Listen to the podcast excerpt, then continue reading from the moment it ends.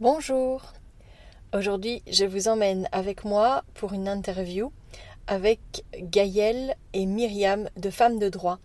Alors Gaëlle, c'est une illustratrice euh, qui a fait déjà pas mal de livres autour de la périnatalité, et notamment ce fameux livre dont je vous parle dans euh, la présence des aînés lors des naissances pour euh, préparer l'arrivée d'un bébé dans la famille avec comment naissent aussi les bébés, et, et moi aussi alors. Je pense que je prendrai le temps de re-interviewer euh, justement Gaëlle spécifiquement sur, euh, sur ces livres-là et sur tout son univers. Mais donc euh, Myriam a choisi en fait avec son amie Anne de travailler avec Gaëlle pour illustrer un livre sur un sujet, on va dire très très tabou, qui est à la base le sujet de l'inceste. C'était un projet qu'elles avaient parce qu'elles avaient elles-mêmes vécu euh, ces situations euh, de violence extrême et elles avaient euh, pour envie de créer un outil justement pour pouvoir parler de ce sujet. Alors en fait, c'est pas parler de ce sujet-là en, en, tant que tel, mais en tout cas parler de en amont en fait ce que c'est qu'un bon secret et un mauvais secret, un vrai secret et un faux secret et à quel point justement, quand on ne se sent pas euh, à l'aise avec le secret, ben, il faut en parler. Donc ça, Myriam va vous l'expliquer. Je pense que c'est hyper important euh, de parler de ces situations. Je crois que, voilà, en tant que moi adulte maintenant, euh, j'ai été moi-même victime d'attouchements, d'abus dans mon enfance par des membres de ma famille. Et et sûrement que si euh, on m'avait euh, accompagné, si je m'étais sentie libre de parler, si euh, voilà il y avait eu un adulte à qui j'aurais pu en parler, peut-être que je l'aurais fait. dans la réalité, j'ai aussi beaucoup occulté de choses qui sont arrivées beaucoup plus tard dans ma vie. Et ça, c'est, ça fait partie des, des mécanismes de protection que met en place l'esprit pour protéger de l'indicible, on va dire. en tout cas, je crois que si j'avais eu peut-être notion de ce bon et mauvais secret, peut-être que j'en aurais parlé. Aucune idée. En tout cas, ce qui est magnifique dans ce, travail qu'elles ont fait, c'est qu'elles arrivent à parler ben voilà, euh, de la violence potentiellement, mais sans jamais faire référence à la violence. C'est vraiment un outil qui peut être utilisé euh, autant pour parler effectivement des violences sexuelles qui peuvent être vécues par les enfants, que toutes les situations où justement euh, on les met à contribution sur euh, un, secret qui n'est pas réellement un secret, mais qui est là pour cacher quelque chose qui est mauvais. Je vous invite vraiment à, écouter euh, ce podcast, à justement à, découvrir euh, bah voilà, comment est-ce qu'elles en sont arrivées là, quelle est la démarche, etc. Je pense que c'est vraiment hyper intéressant d'avoir le point de vue bah, de ces autrices et de son illustratrice. Euh, un projet à soutenir et je vous donnerai plus de détails à la fin du, du podcast. Donc je vous souhaite une bonne écoute.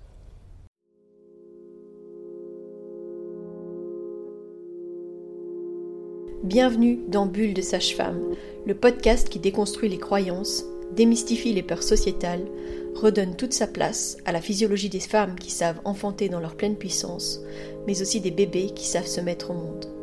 Ici, vous profiterez de l'expertise de sages-femmes pratiquant en dehors des hôpitaux, des accouchements à domicile ou en maison de naissance. Nous souhaitons que vous trouviez les outils, les informations pour que vous puissiez être les acteurs de la naissance de votre bébé, et ce quel que soit le lieu où vous avez décidé de l'accueillir. Mon nom est Mélissa Chambard, sage-femme, maman de cinq enfants.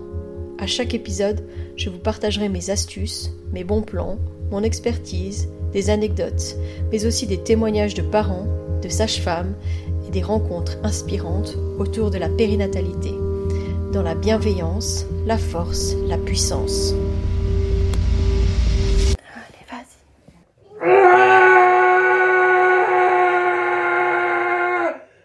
Bonjour Myria, bonjour Gaëlle. Bonjour Mélissa. Je suis ravie d'être avec vous aujourd'hui pour discuter de ce livre que moi personnellement j'attends avec grande impatience, qui s'appelle Le Secret, euh, et pour lequel vous êtes en train donc, de faire une campagne Ulule qui est en train de se terminer dans les prochains jours. Et eh oui. Donc Myriam, toi tu travailles pour Femmes de droit, et donc c'était vraiment une idée aussi par rapport à ça. J'ai vraiment envie que tu me parles justement de, ben, de la genèse en fait de cette idée, de comment est-ce que vous en êtes arrivé là, comment est-ce que vous avez collaboré ensemble, et aussi peut-être euh, qu'est-ce que ça vous a apporté à l'une et à l'autre de travailler sur ce projet? Parfait. Euh, ça fait longtemps qu'on travaille sur euh, cette idée-là. À la base, Femmes de droit, c'est une association de soutien et de promotion des droits des femmes et des minorités minorités, donc enfants y compris. Et petit à petit, en travaillant sur le sujet, on s'est rendu compte que les violences faites aux enfants, c'est un peu le berceau de toutes les violences commises après sur les femmes, sur les personnes racisées, sur les personnes euh, qui ne sont pas hétérosexuelles, etc. etc.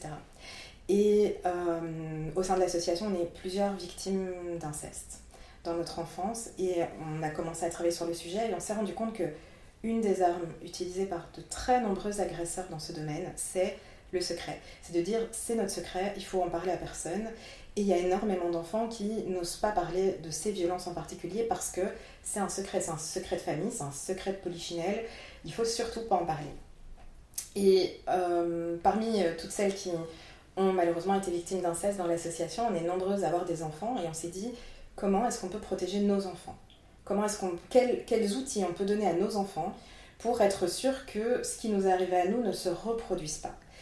Et, et c'est là qu'est venue l'idée de différencier ce que sont les vrais et les faux secrets. On en a beaucoup parlé, notamment avec euh, Anne Pixin au début du, projet, il y, a, il y a 5 ans, 6 ans.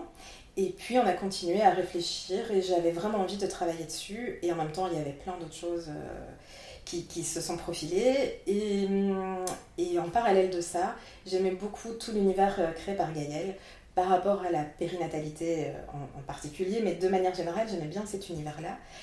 Et, hum, et, puis on s'est dit que écrire sur le secret, euh, c'était bien de le faire pour nos enfants, mais en fait, si c'est utile pour nos enfants, c'est utile pour tous les enfants. Donc on s'est dit, bah, faisons un livre pour enfants. Et puis on s'est rendu compte qu'en fait, cette arme du secret, c'était pas utilisé que euh, dans ces violences horribles que qu'est l'inceste, mais aussi dans toutes les formes de violence, y compris les violences à l'école, le harcèlement scolaire, euh, toutes ces petites violences que les enfants peuvent subir à plein d'occasions. Souvent, on leur dit non, il ne faut pas en parler, c'est un secret. Et, donc en fait, c'est un outil euh, de prévention de toutes les formes de violence. Et on s'est dit, mais ça, c'est vraiment la preuve que c'est un outil qui doit sortir.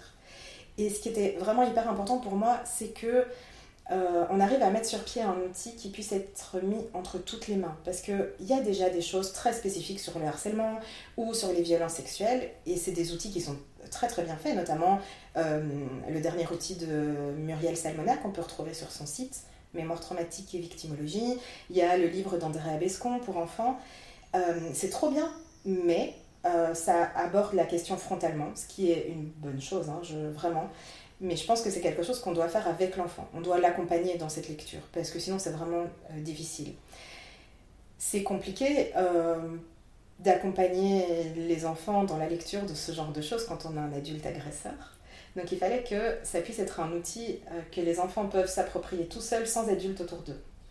Et donc qu'il ne soit pas potentiellement traumatisant ou difficile. Et donc nous, à travers le texte du secret, à aucun moment on parle de violence. En fait, on en parle, on ne fait que ça, mais on n'en parle pas. On parle de ce qu'est un vrai secret, un faux secret. On dit que les faux secrets, euh, ça nous rend pas bien, on est mal à l'aise, on est... mais on ne, ne nomme aucune violence, on ne décrit aucune violence. On permet juste à l'enfant de se rendre compte que si on lui a dit de garder le secret sur quelque chose et que cette chose le rend pas heureux, eh bien en fait, c'est pas un vrai secret et donc il peut en parler. Ça, c'est ce qu'on lui dit. Et ça marche pour tous les types de secrets, que ce soit des petits secrets entre copains, ou, euh, et qui sont vraiment de l'ordre du pas grave, ou des secrets beaucoup plus graves. Donc c'est un chouette outil universel finalement, qui peut être utilisé finalement aussi à tout âge. Exactement. Et qui touche, euh, oui, tous les enfants, mais aussi finalement toutes les situations. C'est vraiment une force euh, d'avoir créé, d'avoir réussi à créer ensemble un tel bouquin avec une portée qui peut être aussi intéressante. Quoi il est vraiment temps qu'on en parle de ce livre. En fait. tellement. Et ça, c'est génial. Quand tu dis euh, utiliser à tout âge, en tout cas, euh, je l'ai testé sur euh, un enfant qui va bientôt avoir 4 ans et qui l'a compris avec ses mots, mais qui en tout cas s'est approprié. Avec mes filles de 8 et 10 ans, ça marche. Et avec aussi un enfant de 11 ans et demi qui a quand même trouvé le chouette, le texte et les illustrations qui vont avec. Donc, évidemment, à chaque âge, il voit des choses différentes dans le livre, il l'interprète de manière différente, mais ça fonctionne. C'est pour ça qu'on a dit de 4 à 12 ans, ça reste un livre pour enfants avec assez peu de texte par page. Donc sans doute que à l'adolescence, il y a un peu ce truc de un, les trucs d'enfants, on veut pas trop.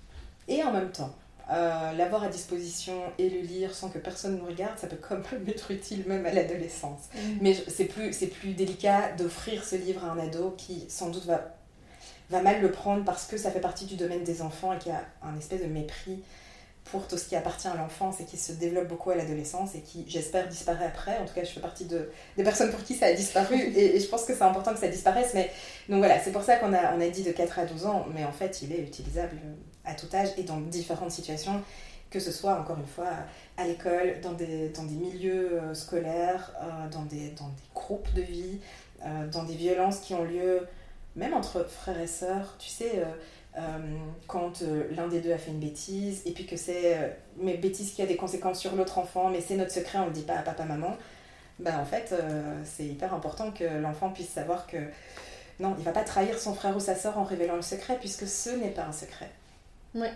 Surtout que ça amène quand même après à des situations d'inconfort, effectivement. et oui, donc c'est vraiment, vraiment très très intéressant.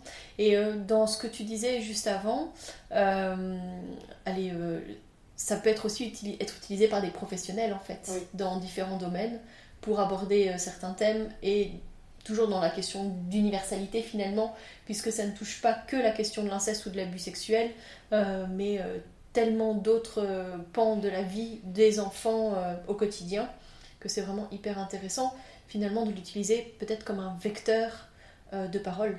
Exactement. Même pour les adultes, au final, quand on regarde les discussions qu'on a pu avoir, euh, sur la réflexion du faux secret et, de ce que ça génère en nous. Je crois que même un adulte qui va lire ce livre va après remettre en question peut-être certaines situations. Je n'irai pas jusqu'à dire que c'est un livre qui est aussi axé euh, pour les adultes, mais qui permet quand même, je trouve, une réflexion vraiment euh, très très large sur ce que provoque le faux secret. Oui, et effectivement, je pense que c'est un livre qui devrait si ça ne tenait qu'à moi, je, crois tellement fort euh, en la puissance de ce petit livre qui a l'air très inoffensif et très mignon, et qu'on a voulu très mignon. Euh, j'y crois tellement fort que, honnêtement, j'y gagnerais au loto. J'en mettrais un dans, entre les mains de chaque enfant qui parle français dans le monde, ou qui lit le français en tout cas dans le monde, et j'en mettrais un dans chaque institution.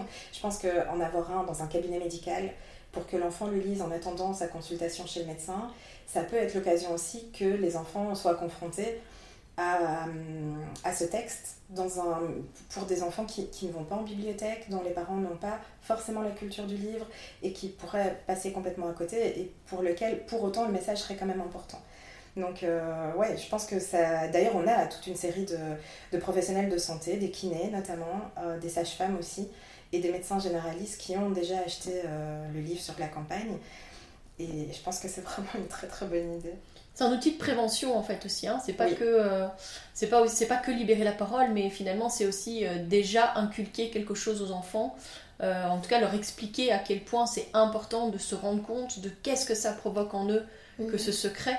Et, et du coup, bah, de désamorcer une situation rapidement en fait. Oui, parce que ce n'est pas un livre qui est uniquement pour les victimes ou potentielles victimes de violence. C'est vraiment un livre qui est pour tous les enfants qu'ils soient euh, acteurs ou, qui, ou qui, qui, qui, soient face à une situation de violence, euh, même sans la vivre, euh, c'est important pour eux, pour tous les enfants, de pouvoir identifier justement à quel moment il faut parler, à quel moment il faut parler de cette violence, même si c'est pas forcément nous qui le vivons initialement, quoi.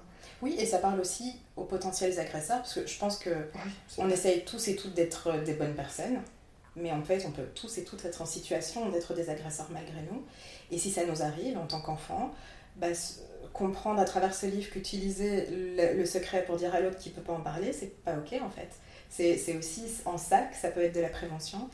Et, euh, et la deuxième chose, euh, c'est que si l'enfant parle des petites choses, des petites transgressions de limites qui sont inconfortables pour lui, ça permet à l'adulte de repérer des situations potentiellement graves et d'y mettre fin avant que ça devienne des transgressions de limites beaucoup plus graves.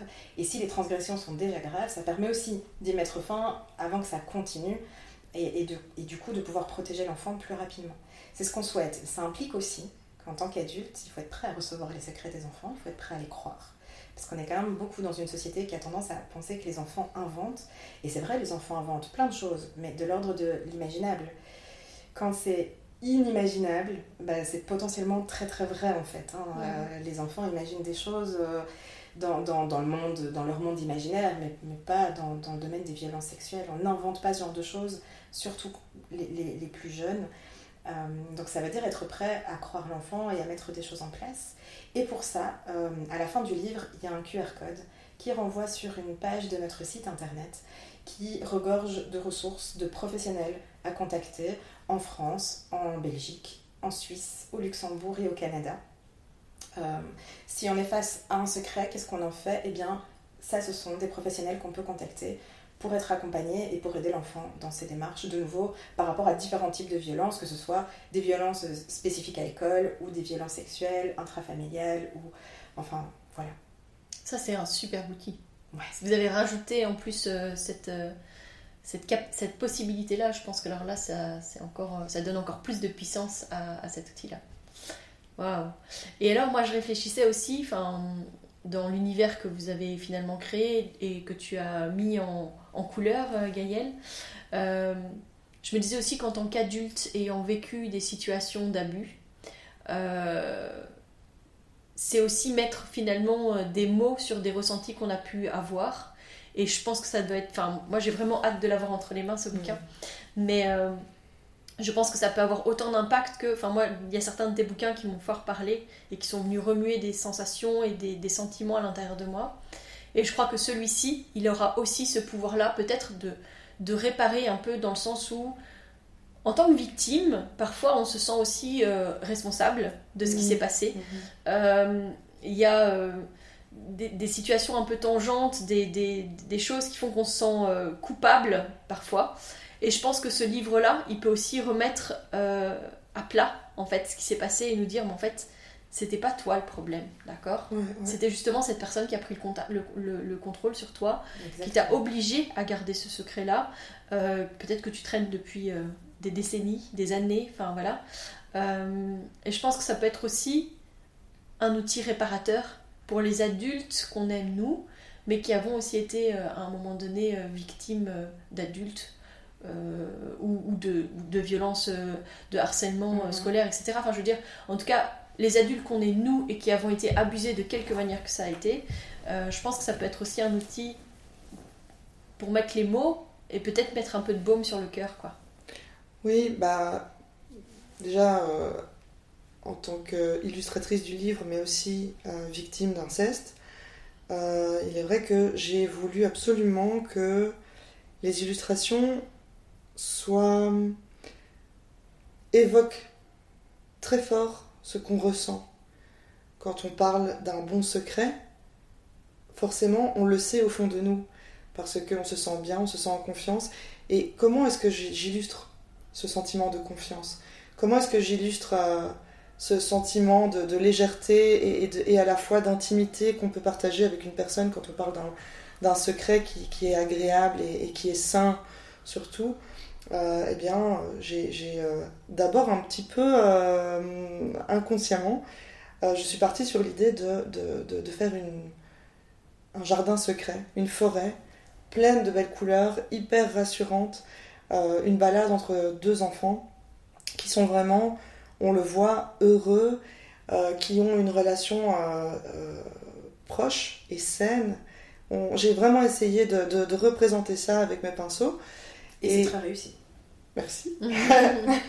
et, euh, et, et, voilà. Et donc, effectivement, à un moment, ils évoquent euh, ce que le mauvais secret provoque en nous. Et j'ai été puisée, évidemment, dans ce que je connaissais. Et j'ai essayé de trouver des couleurs euh, que je pouvais associer à ces souvenirs difficiles. D'ailleurs, il est vrai que durant l'élaboration des illustrations, je suis passée par un, un moment un peu compliqué où j'ai eu une remontée de, de, souvenirs traumatiques euh, sincèrement, c'est euh, très, euh, très surprenant à, vivre. Mais j'espère vraiment en tout cas que ce que j'ai réussi à, représenter, déjà c'est toujours doux de toute manière et, très évocateur de, de, des sentiments, en tout cas. Je sais pas. Non, je suis assez d'accord. Parce que je, tu dis que tu as essayé, moi aussi j'aurais pu essayer, franchement, j'y serais pas arrivée. Et là, c'est ce qui ressort. Et par rapport aux enfants euh, à qui j'ai montré les illustrations euh, sur le mur, là, euh, j'ai demandé un peu comment ils se sentaient, qu'est-ce qu'ils ressentaient dedans. Et les émotions et ce qui est traduit par les enfants correspond à ce que tu voulais y mettre. Donc c'est trop chouette, quoi. Ça, c'est chouette, oui. Ça, vous pouvez être fier de vous dans l'élaboration de cet outil que vous avez fait ensemble. Euh, je pense que votre super pouvoir, finalement, c'est d'y avoir mis aussi, euh, malheureusement, de vos, de, vos, de vos vécus. Enfin, voilà, euh, qu'est-ce qui vous a amené à ça? C'est malheureusement les expériences que vous avez vécues. Mais c'est aussi votre force, en fait. Ouais. Moi, personnellement, je parle pas pour tout le monde, mais vraiment juste pour moi. Parler, c'est réparer.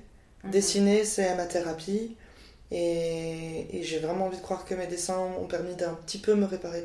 On n'est jamais. Euh, on sera jamais euh, réparé totalement, mais, mais ça m'a aidé définitivement. Et dans le livre, vraiment, il y a plein de petites. Euh, de petits symboles. Le, livre est vraiment fort en symbolique. Ouais. Et, et, vraiment doux. Hein. On peut vraiment y aller. Il ne faut pas avoir peur de, de ce que ça pourra. C'est d'une douceur c'est vraiment merveilleux. C'est ce qu'on voulait. On voulait quelque chose de safe et de, d'agréable à, lire, à parcourir aussi. Mhm. J'ai choisi vraiment euh, longtemps parfois les couleurs. J'ai, mis beaucoup, beaucoup d'énergie là-dedans parce que je pense que c'était super important. Je me sentais investie quand même d'un, gros travail. J'ai, eu très peur d'ailleurs au début de pas, de pas être à la hauteur, mais, euh, mais euh, aujourd'hui je mesure la chance que j'ai eu de faire ce livre, sincèrement de le dessiner. ouais, nous, on a eu beaucoup de chance de pouvoir travailler avec toi. C'était vraiment super chouette et ça donne envie de, de continuer. Mmh. J'avais envie de rebondir sur ce que tu disais euh, par rapport aux adultes euh, et la responsabilité. D'abord, c'est une évidence pour nous trois, mais c'est bien de redire des évidences. La seule personne responsable d'une agression, c'est l'agresseur, point à la ligne. Jamais, quel que soit euh, ce qu'a dit ou ce qu'a fait la victime, quelle que soit la façon dont elle était habillée ou la façon dont elle s'est comportée, euh, l'agresseur n'avait pas le droit d'agresser, même si la victime n'a pas réussi à dire non. Si elle n'a pas dit un oui enjoué et enthousiaste, l'agresseur n'aurait pas dû agresser, point à la ligne, et donc il est toujours responsable. Et dans une relation adulte-enfant, quoi qu'il en soit, c'est toujours l'adulte responsable aussi. Donc quel que soit le, le, point par lequel on analyse les choses, l'enfant victime de violence n'est jamais responsable. Mais je connais aussi énormément de victimes qui se sentent responsables d'avoir transgressé le secret, d'avoir osé euh, dire les choses alors qu'on ne pouvait pas. Et souvent, euh, il arrive dans certaines familles qu'on fasse euh, peser cette responsabilité sur la personne qui parle en disant qu'à cause de cette personne, la famille a volé en éclats et que si elle s'était tue, eh ben, la famille serait toujours ensemble. Et hum, j'aime bien utiliser l'image d'une assiette. imagine que tu fasses tomber une assiette et elle se brise complètement, mais elle a l'air encore unie. Euh, ça, c'est ce qu'a fait l'agression. Et quand on parle, c'est comme si on essayait de porter l'assiette et on montre que l'assiette est cassée. Mais parler et révéler le secret, ça ne fait que montrer que l'assiette est cassée, mais ça ne la casse pas. Elle était déjà cassée avant.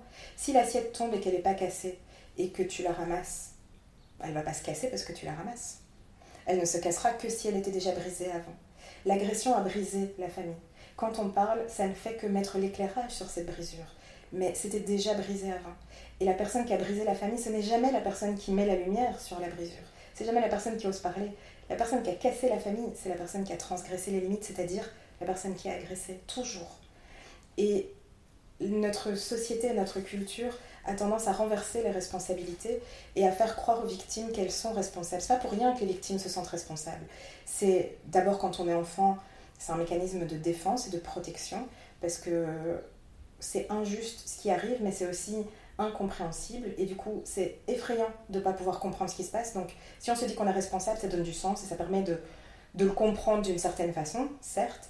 Mais une autre des raisons pour lesquelles les victimes se sentent responsables, c'est que toute la société, et toute société aussi bien de manière générale que les proches, lui font croire que c'est de sa faute.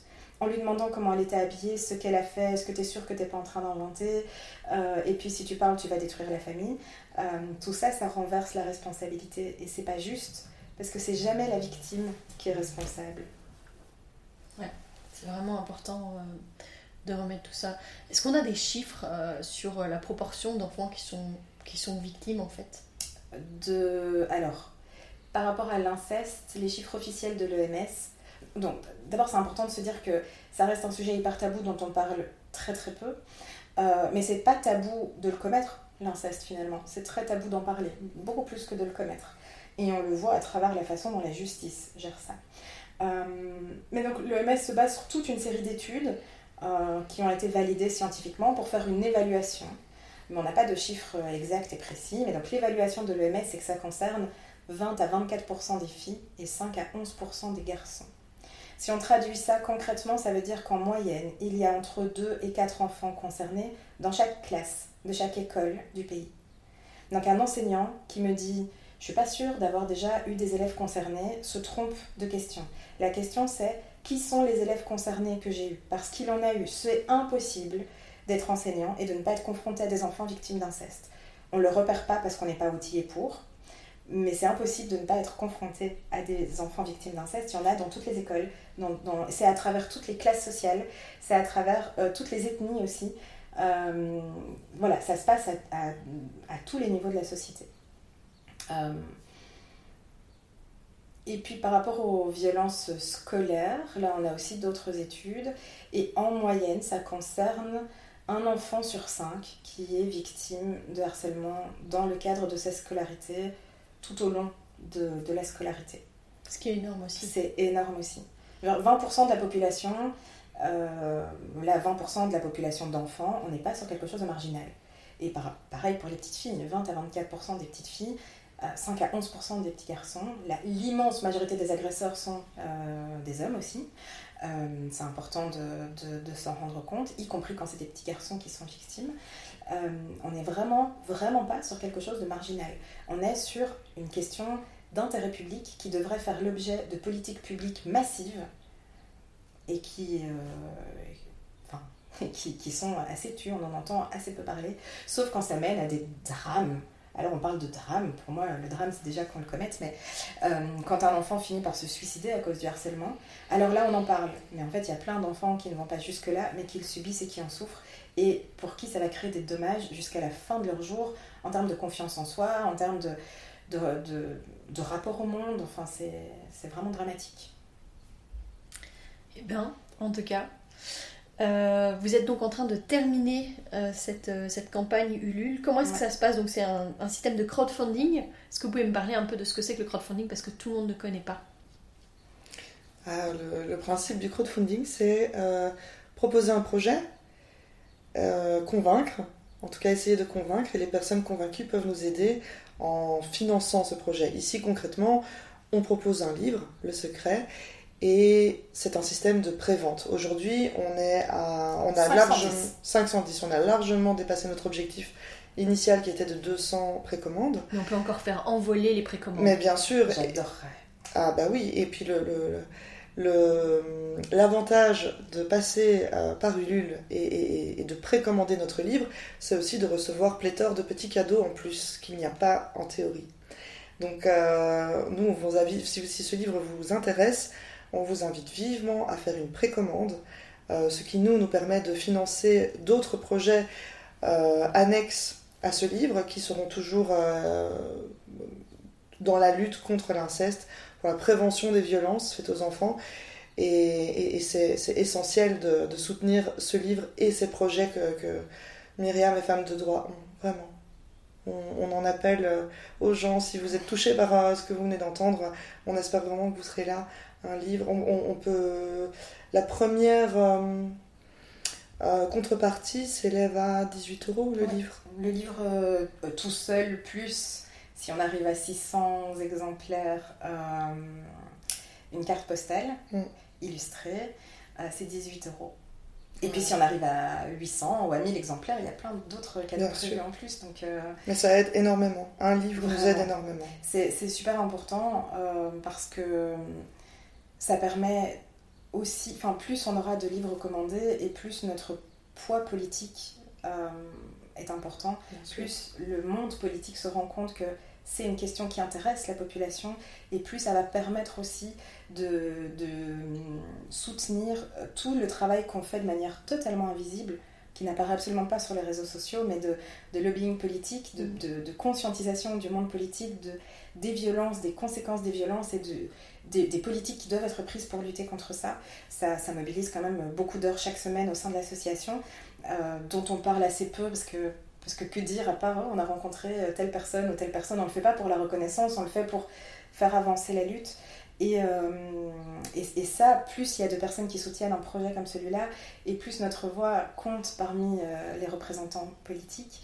Et par ailleurs, le projet est soutenu, ce projet-ci est soutenu en partie par la COCOF, c'est-à-dire la Commission communautaire française, en gros la Fédération Wallonie-Bruxelles spécifique à Bruxelles. Et euh, ce subside nous permet de distribuer 100 exemplaires du livre dans les institutions de la COCOF. C'est vraiment c'est ça la participation de la COCOF, c'est que euh, toutes les institutions de la COCOF vont recevoir un livre, enfin toutes les institutions en lien avec les enfants vont recevoir un exemplaire entre guillemets gratuit, c'est-à-dire payé par la COCOF quoi. Voilà, donc c'est pour ça qu'il y a le petit logo de la COCOF sur le livre. Ça c'est une très bonne nouvelle. Oui. Merci. Merci en tout cas. Merci, à toi. Euh, merci d'avoir répondu à, tout ça. Merci de cette interview euh, ensemble. Puis-je peut-être rajouter juste une petite chose pour les auditeurs, auditrices qui nous écoutent? On a dit des choses qui sont quand même très remuantes aujourd'hui. Euh, et ça me paraît vraiment important de vous rappeler que vous êtes vraiment légitime à faire une pause là maintenant et à faire quelque chose qui vous fait du bien, qui vous permet de, vous, de recharger un peu vos batteries, que ce soit aller boire un grand verre d'eau, euh, une boisson chaude, prendre un bain, regarder une série, jouer à un petit jeu vidéo. Il n'y a pas de morale derrière ça.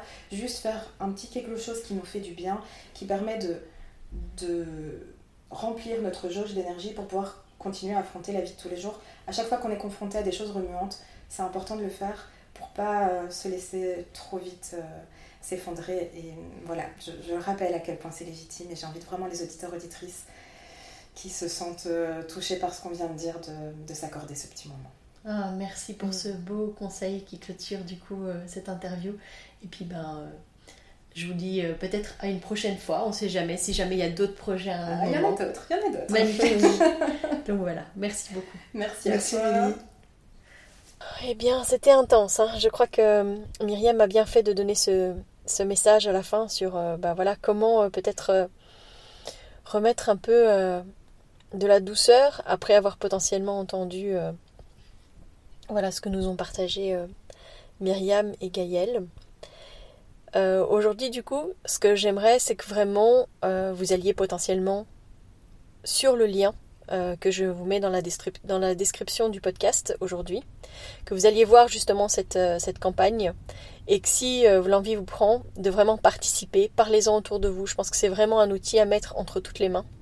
Comme dit Myriam, si je gagnais au loto, euh, j'en enverrais un à chaque enfant qui parle français.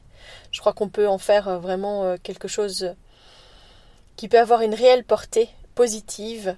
ça pourrait même être l'objet d'une étude de texte, enfin voilà, de, pouvoir aborder le, le, sujet du secret avec les enfants à l'école.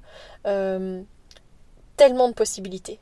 Bref, ça serait vraiment tellement euh, important que chacun soit en mesure de parler de ça, mais aussi en mesure peut-être euh, d'entendre la parole des enfants. Euh, Myriam a bien expliqué que dans ce livre, il y avait donc un QR code pour amener vers des professionnels référents qui pourront aider en fonction des différentes situations de violence que peuvent rencontrer les enfants. Je vous invite vraiment à aller sur donc la campagne Ulule pour le livre Le Secret et euh, bah, d'en parler autour de vous, de faire du bruit, de partager ce podcast pour que les gens découvrent justement l'histoire de ce livre peut-être, ou simplement une fois que vous avez participé à la campagne, de repartager les informations sur ce livre. Parce que bah je crois que il n'y aura pas de meilleur ambassadeur, de meilleure ambassadrice que vous, que euh, posons cet acte qui est de parler clairement euh, de ces situations-là, en tout cas de, se dire, bah, en fait moi j'ai vraiment envie de pouvoir euh, parler de ça avec mes enfants. Moi je me dis que on parle beaucoup du consentement chez nous, on parle beaucoup du respect des autres, etc. mais que c'est parfois difficile d'aborder un sujet en disant si quelqu'un te fait ceci, si quelqu'un te fait ça, tu sais que tu peux m'en parler, etc.